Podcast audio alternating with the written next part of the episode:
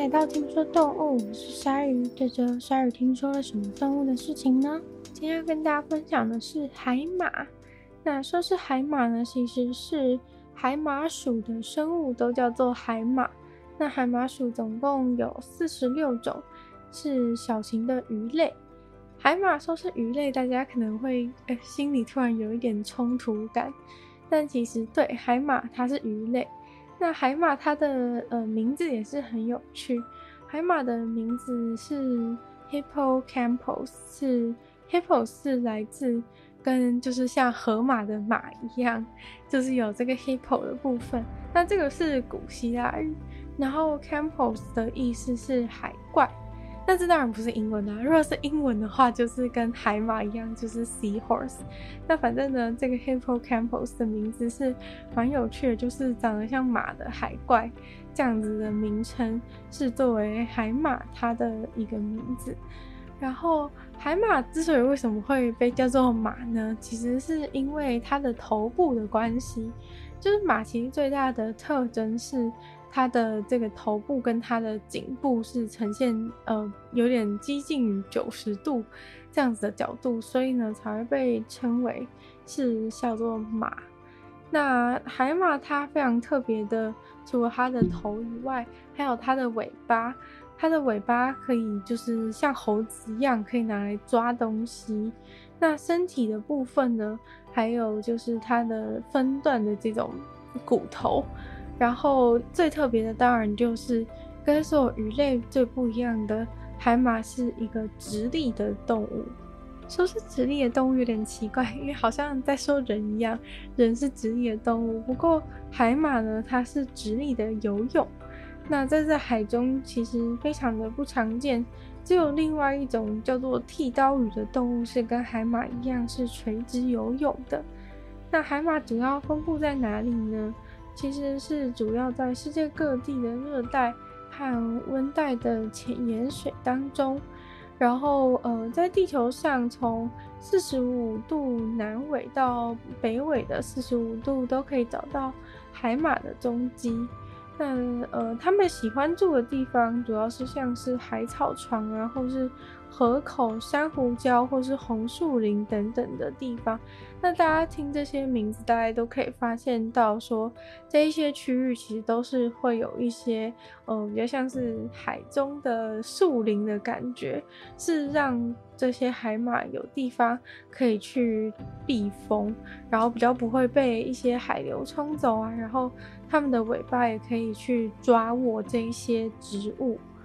那嗯，在北美洲到南美洲的太平洋水域就有四种不同的海马的物种。那在大西洋的话呢，也有很多的海马。在呃亚洲的部分，海马算是比较少一点，大概就是有八种的海马。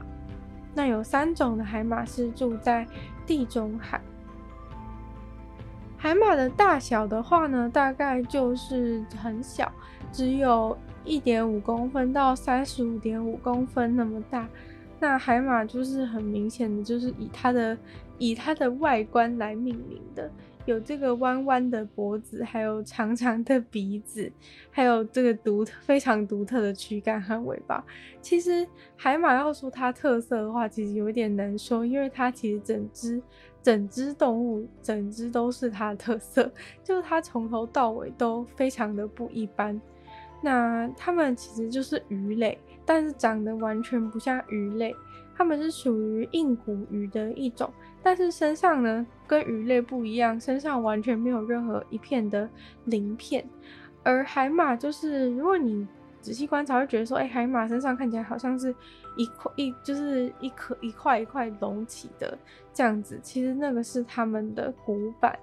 然后呃。它们外层就是薄薄的一层皮肤，是没有是没有任何鳞片，就应该是比较像比较像呃陆地上动物的感觉，就是有皮肤，然后里面是呃一一系列的骨头，然后一节一节的。它骨头主要是环状的，然后就是所以你才会看到说感觉很像是海马的身上有一圈一圈的这样子的隆起。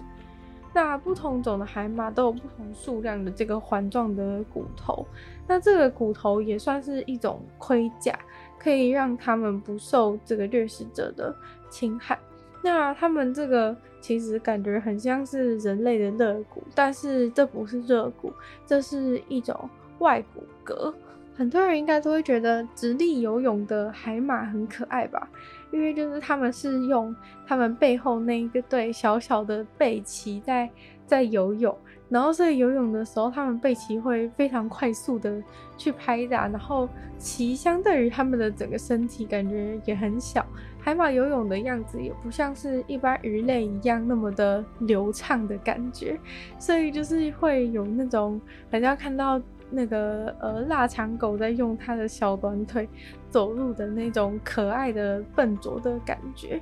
那他们的其实最近的一个近亲是不会像他们这样子直立游泳的。所以说，除了刚刚提到的剃刀鱼是唯一垂直的鱼游泳的其他鱼类之外，不管跟他们的亲属关系有多近，海马的亲戚都是不会直立着游泳的。那呃，海马的话呢，就是它的头部两侧就是有它的眼睛嘛，然后它们的胸鳍就是正面的这个鳍，主要是用来控制方向。那它们跟鱼类还有一个非常不一样的点，其实讲这样讲真的蛮怪的，因为就是它全身都跟鱼类蛮不一样，除了它们就是在水中生活以外，几乎没有跟鱼类一样的特点，但是它们却真的是一种鱼。然后他们就是没有尾鳍，像刚刚有讲到说有有用小小的背鳍，主要是他们前进的方式，然后小小的胸鳍主要是用来转向，但是他们就是没有尾鳍的部分。然后尾巴的话呢，主要是呃比较接近比较接近方方的，然后尾巴是可以拿来抓握，就是真的是像猴子的一个猴子的一个使用方式。然后呃。他们还蛮擅长就是伪装的，就是主要说他们住在的那一些地方都很像海中丛林嘛，不管是珊瑚礁啊，或是红树林等等这些地方，都是很适合他们躲在里面，然后就是装成植物或是珊瑚的一部分。有一些海马其实还真的长得蛮像珊瑚，就是它身上的这种凸起啊，或是刺啊。隆起的部分就是形状跟颜色有可能跟珊瑚很像，那他们就可以躲在这个珊瑚里面不被其他人发现。那嗯，海马其实还还有一个非常诡异的地方，就是你没有看过其他的鱼类是有脖子的吗？一般讲到鱼类，应该完全不会就是想到脖子这个构造吧？因为鱼一般就是头跟。身体就是直接连在一起，不会有什么很明显的交界处或是过渡的区域。那海马的话，却是有一个非常灵活而且轮廓分明的脖子。那通常海马的头上的话呢，都会有一些呃尖尖的凸起啊等等。有一些人觉得说长得像是皇冠。那其实他们身上的一些呃一些。隆起的部分有一些是可以吸收附近的东西，然后就是粘在身上的感觉，让它就是改变不同的造型，可以依据栖地的需要。那从刚刚讲到说，海马的这个呃背鳍超级小，所以呢，他们游泳的能力其实是不太好的，就只能就是快速的摆动自己的背鳍，然后用这个胸鳍去。改变方向。那世界上游得最慢、最慢的一种鱼呢，就是其中一种海马，叫做带状海马或是矮海马。它这个带状海马呢，它们游泳的最高速度是每个小时一点五公尺，就是真的超级慢，一点一个小时只能移动一点五公尺，还算是会游泳吗？那呃，他们在休息的时候啊，有的时候会把这个。尾巴去缠绕在一些静止的物体上面，像是刚刚提到的这一些，可能红树林下面的一些它植物的茎啊，或是珊瑚上面，就是把尾巴缠在上面，这样子就是海流就是飘来飘去的时候，它们就不会被吹走。那它们还有这个长长的鼻子嘛？那这个长长的这一段鼻子、嘴巴，就是可以用来用来吸食的食物。然后最特别的事情是，它眼睛竟然可以像变色龙一样独立的移动。讲到海马呢，海马最特别的一件事情，大概就是它们繁殖后代的方式吧。应该很多人都听说过，呃，雄性的海马它们是会负责育婴。那具体来说呢，雄性海马要怎么育婴？其实是在它们就是尾巴上面一点点，就是靠近下腹部的地方，有一个就是像是育婴袋的东西，就是一个袋子，像袋鼠一样。然后在呃交配的时候呢，就是雌性的海马会直接在雄性的这个育儿袋里面。就是直接把卵就是产在这个袋子里，然后通常一次会产一千五百多颗卵，所以呢说它育婴是一次育一千五百多个婴，然后雄性就是海马他们会。带着这些卵，就是很多天，就是直到这些小海马就是发育完全，就是至少出现一个海马的形态，从卵变成海马的形态。虽然说那时候是非常非常的小，不然一只小小的雄性海马，它的肚子也装不下那么多的小海马，所以其实小海马是体型非常的小，然后。呃，通常就是等到它们发育 OK 的时候，雄性的海马就会直接把肚子里的这一些小海马全部都、全部都喷射出来，然后让它们就是被释放到附近的海海域水中。那在繁殖季节的时候呢，雄性海马可能就是过几个小时，或是过几天之后，又会再次的开始交配。那接下来呢，就要讲交配之前的事情。因为海马的呃繁殖过程真的是非常的有趣，就是海马是虽然是鱼，但是它们竟然会求偶。那科学家是相信，就是说他们这种呃求爱的行为是为了同步两雄性跟雌性海马它们的一个生殖状态。因为只有雌性海马准备好要产卵的时候，雄性海马才要赶快准备去接收这些卵。对，因为如果两个人没有乔好的话，就是会造成说，哎，雄性海马可能已经等很久了，但是哦，雌性海马就是还没有准备要产卵的意思。那这样子的话，就会会有点有点难做事。所以说呢，他们就是会有前面的这一段求爱的过程，然后在最后他们繁殖，就是真的把卵产出来的时候，才会更加的顺利。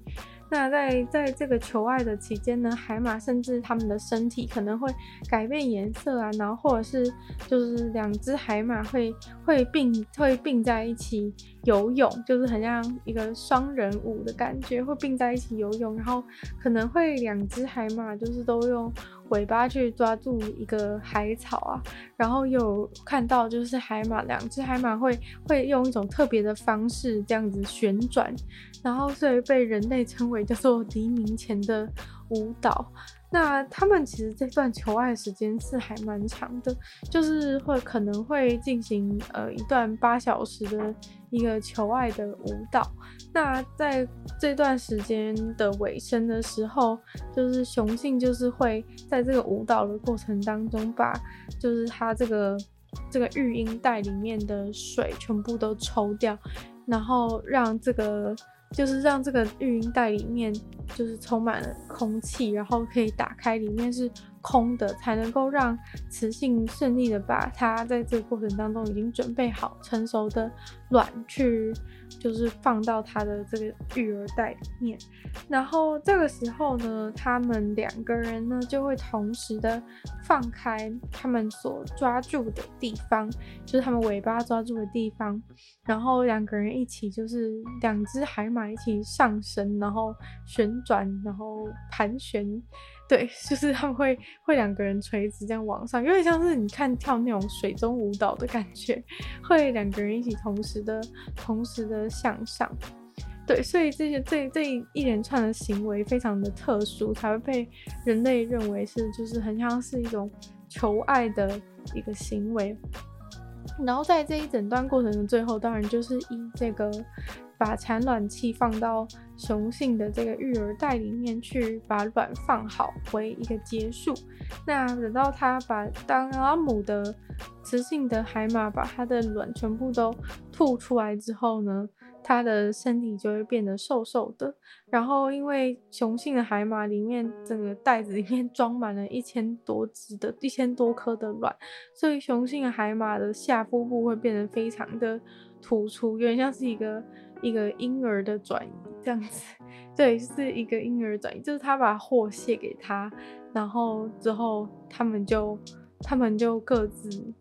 各自就拜拜了。对，两只都就是他们原本不是两个人一起往上升嘛，然后之后他们就会两个人一起往下沉，然后呃，这个雌性的海马就就就游走了这样子。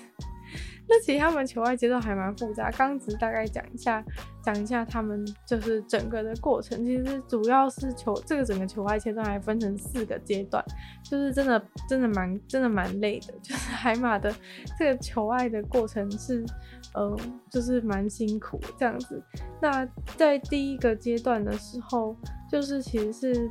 从一两天，从就是真的开始，从真的开始。发生求爱过程的一两天开始，就是他们这就先从自己身体来准备，就是他的身体会先就是颜色变亮啊，然后开始就是快速的战斗之类的，然后他们还会就是轮流表演的感觉，就是很像雄性先表演一段，然后换雌性表演一段，真的蛮像蛮像跳舞，就是有一段会是两个人轮流轮流有 solo 的部分。对，然后呢，后来就是会，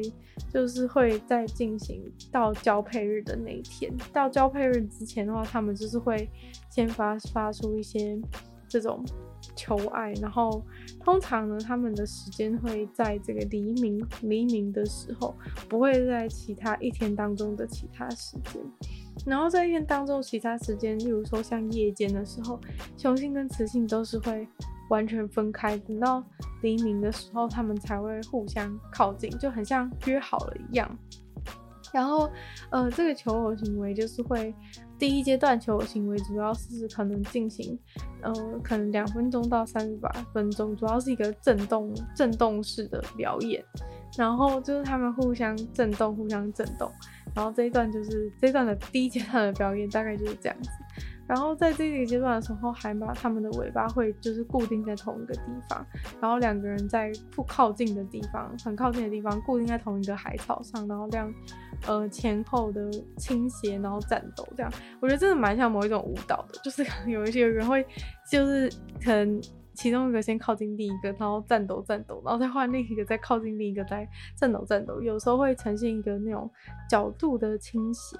然后在第二阶段的话，就是进入到指向和抽水。然后这个时候他们就是会进行一个，就是呃雌性海马就会从一个斜斜的姿势开始，然后向呃把它的身体向雄性那边去倾斜。然后这个部分的话，就是可能会进行三十分钟到到四小时的四小时之间，就是他们，嗯、他们会不不没有进行什没有进行很特别的动作，但就是一个倾斜的倾斜的一个固定动作的感觉。然后，嗯，雄性通常会在这个阶段就是开就是表现出一些把呃育儿袋里面的水抽掉的动作。然后接下来的话，进入到第三个阶段的时候，呃，雌性的海马它颜色会明显的变亮，然后对于就是对于雄性就是做出一些表示，然后嗯、呃，然后这是这这一个阶段的时候，雄性通常就是呃通常会持续九分钟，然后求求爱的期间会发生一到六次。就是他们这个求爱过程中真的好复杂，就是有一个很固定的事情要做，然后这些事情都一定要全部都做完，他们才可以交配。然后直到第四个阶段，就是刚刚讲过，说最后求爱阶段他们会五到八次，就是他 到底要几次？就他感觉真的超级累，就是每个东西都要都要感觉是一个很繁琐的仪式的感觉。然后呃，在最后的这一段话，就是跟刚刚前面大概讲过的一样。就是他们会在同一个植物上面，然后相距大概三公分左右，然后在这跟这个这个阶段的时候，他们身上的颜色依然是很很亮眼的。然后这个时候他们就会会开始进行这个上升的上升的过程，然后在上升的最后就是会就是进行产卵，然后把卵都转移到雄性的育儿袋当中，差不多就这样。那其实就是在这个呃受受精的期间的话，这个雄性的育儿袋只会只会打开打开六秒钟，然后卵子就是赶快快速进入到它的这个育儿袋。然后海水进入到精子和卵子在海水中相遇的相遇的环境，就是在这个他们的育儿袋当中。那嗯、这个高渗透的环境是比较有利于精子的活化和运动的。对，所以这一切呢，神奇的事情都是发生在这个雄性海马的这个育儿袋里面。然后呃，这一些这一些呃这些。卵子在这个雄性的育儿袋当中，跟其他的鱼类非常不一样的地方，就是它会减少雄性之间的精子竞争。因为基本上你的卵全部都产到那一只雄性的雄性的育儿袋里面，等于说你们两个就是就是就是只有你们两个精卵会互相结合。但是如果是其他鱼的话，它的卵子是散播在各处，然后跟就是其他雄性释放出来的精子在海在海水里面。就是互相相遇的话，其实就，呃，会跟哪一只雄性的精子相遇是完全完全不知道的事情。其实雄性海马就在在繁殖的过程当中真的是蛮有用的，因为像是说受精卵它进入到这个它的育儿袋里面的时候啊，雄性甚至还会去提供就是这个催乳素，然后催乳素通常是有点类似像是哺乳类动物它们那种产生出。奶给给后代喝的这种类似的技术，然后这个袋子里面还有还会提供氧气，然后所以等于是一个非常好的一个孵化器。然后，呃，在这个袋子里面当中啊，甚至雄性的海马还会给他们的小海马提供养分，就是他们会分泌一些就是额外的营养到这个袋子里面，然后让这一些小海马在里面都能够去吸收到一些脂质啊，或者是钙之类的，帮他们建立他们的骨骼。那他们获得这些。这些呃营养之后，才可以就是更顺利去建立他们，就是建立海马这个特殊的这种这种外骨骼的一个构造。然后甚至这一个育儿袋当中还可以去提供就是免疫保护啊，然后渗透调节、气体交换和废物运输这一些很重要的一个功能。所以其实雄性海马的这个这个。这个育儿袋真的是蛮蛮厉害的。那当这些小海马长得差不多的时候，雄性海马就是时候要把它们从身体里面放出来了。那海马它们释放的幼体平均的数量大概是一百到一千只，但是更小的、比较小的海马的话，可能只会一次只有五只。那比较多的话呢，有可能多到两千五百只。当这个雄性海马准备好要生的时候，就准备好要把这些小海马释放出来的时候，他们会用肌肉很用力的去收缩，然后去挤压这个肚子的地方，然后把这个这个小海马全部喷射出来。通常呢，他们就是会在晚上的时候做这个喷射出小海马，或是说分娩的这个动作。那几乎跟其他的所有鱼类一样，海马在把这些小海马释放出来之后，就不会再管它们了，就不会再照顾他们的小孩。其实海马身为一个鱼，能做到就是还在肚子里让它变成变成小海马再出去，已经非常的不容易了。那嗯，只有零点五趴的小海马能够活到成年，因为他们被放出去之后，就是在外面随便的漂流，然后有可能冲到被就是冲离觅食地啊，或者是就是被其他的其他的大鱼或者是其他猎食者吃掉，都非常的有可能。但是其实零点五趴的存活率对于鱼类来说，存活率已经是非常的高了，因为至少他们在还是卵的。期间就是有在这个爸爸的肚子里面好好的保护住，但是在那之后的话，嗯，就还是得要靠自己。但如果是其他鱼类的话，甚至就是从从就是卵被释放出来的那一天，就一直都是在海中漂流。所以其实海马相对于其他的鱼类来说，已经是非常的照顾他们的后代，而海马的爸爸也为就是这个就是这个繁殖的过程中付出很多。那嗯，繁殖对于这个雄性来说，其实是会消耗非常多的能量。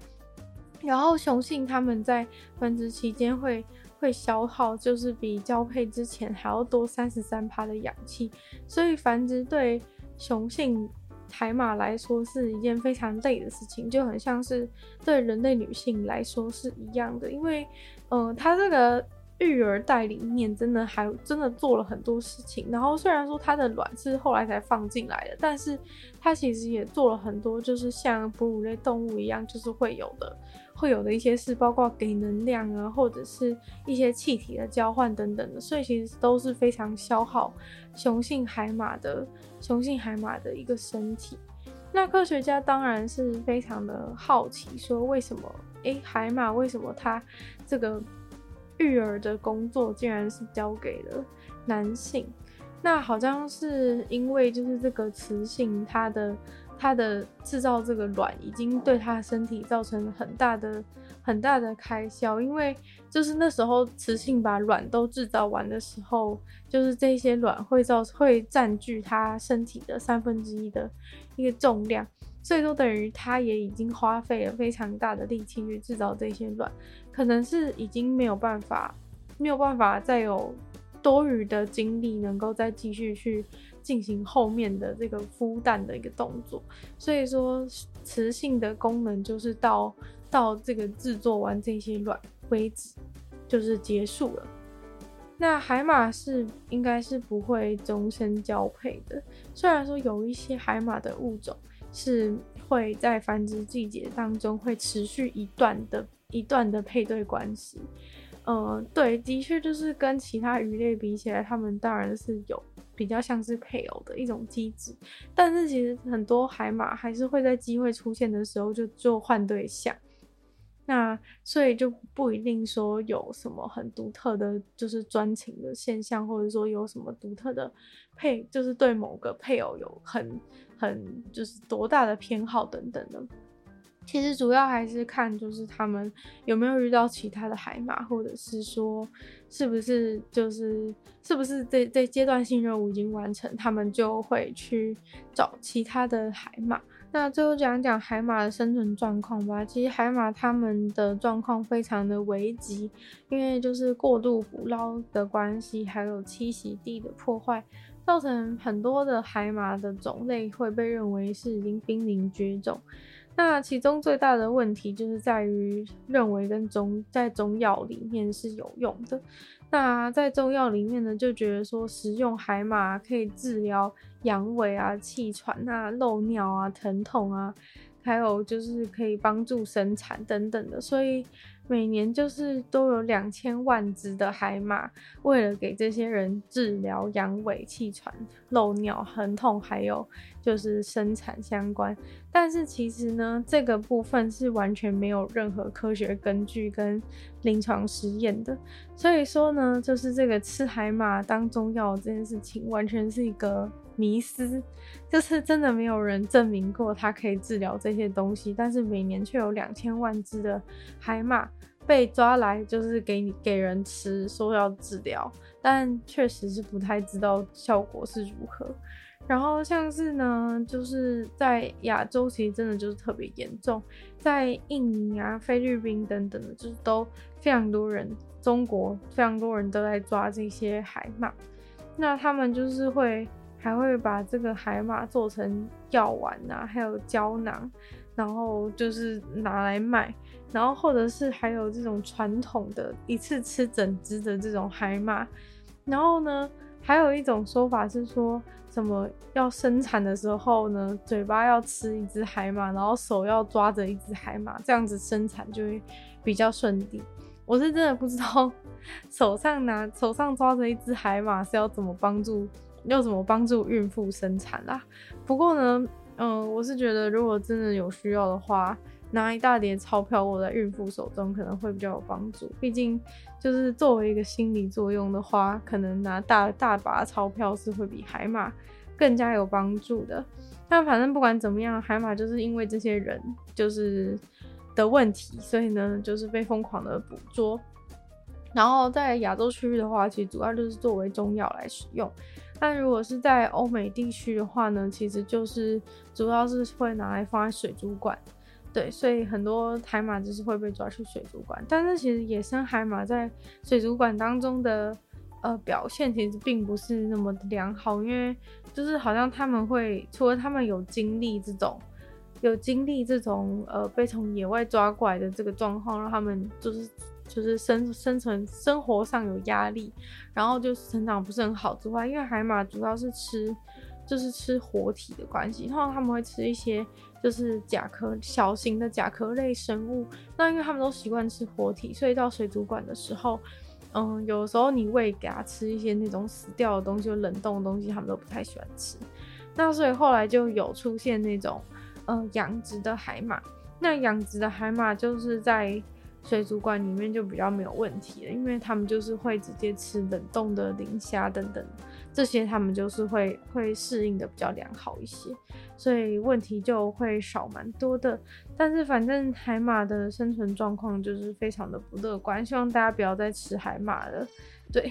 就是既然不要吃兔兔，那也不要吃海马好吗？这样子，那真的节目就差不多到这边结束喽。不知道大家对海马就是觉得怎么样？我是觉得海马真的是一种看起来很可爱的一个生物啊。然后它竟然就是真的就是一只鱼，这件事情应该让很多人会感到有点惊讶。有些人可能会觉得说它应该不是鱼吧，就是应该是海中生物的其中一种，但是也不知道是什么这样子。那就再次感谢订阅赞助的会员黑渊毛毛、黑牡丹 L P、暖秋生、Z Z Z、Jason 还有 James。那就希望其他继续想要继续支持鲨鱼创作的朋友，可以在下方分享链接找到不同会员等级还有不同福利给大家参考。那也可以就是多多的把听说动物分享出去给更多人知道，让所有喜欢动物的朋友都可以一起收听这个节目。那也可以在 Apple Podcast 帮我留星星、写下评论，或者是呢可以在任何留言区的地方留言给我，都在回复哦。那也可以去收听我的另外两个 podcast，其中一个是《女友的纯粹不理性批判》，里面有时间比较长的主题性内容；另外的话是鲨鱼，会用十分钟的时间跟大家分享一些国际新闻新资讯。那就也可以订阅我的 YouTube 频道，追踪我的 IG。那听说动物的话，就继续在每周五跟大家相见。那么下次见喽，拜拜。